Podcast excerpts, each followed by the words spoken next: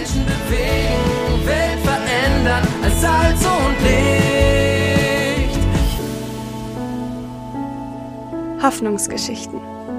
Hundertmal von Gott bewegt. Ein Podcast der Allianzmission. Neue Hoffnung für Trauer. Maike Ettling berichtet aus Tansania.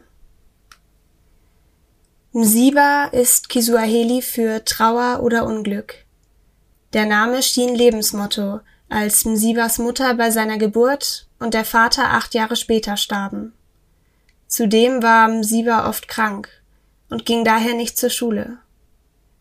Er zog zu seiner Bibi, also Großmutter, die ganz in der Nähe unserer Kirche wohnt. Sie bat mich um medizinische Hilfe durch das Tumaini-Projekt. Wir konnten helfen.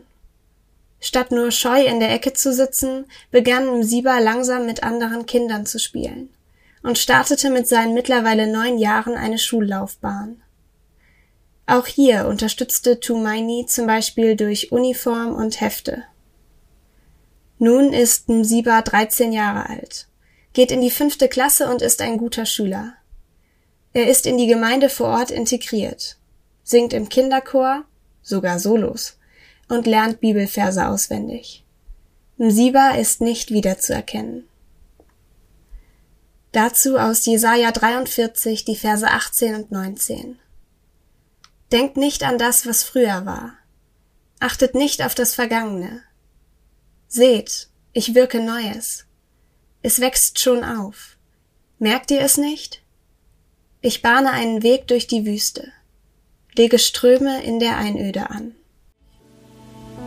Lesen und ermöglichen Sie weitere Hoffnungsgeschichten unter allianzmission.de slash Hoffnungsgeschichten.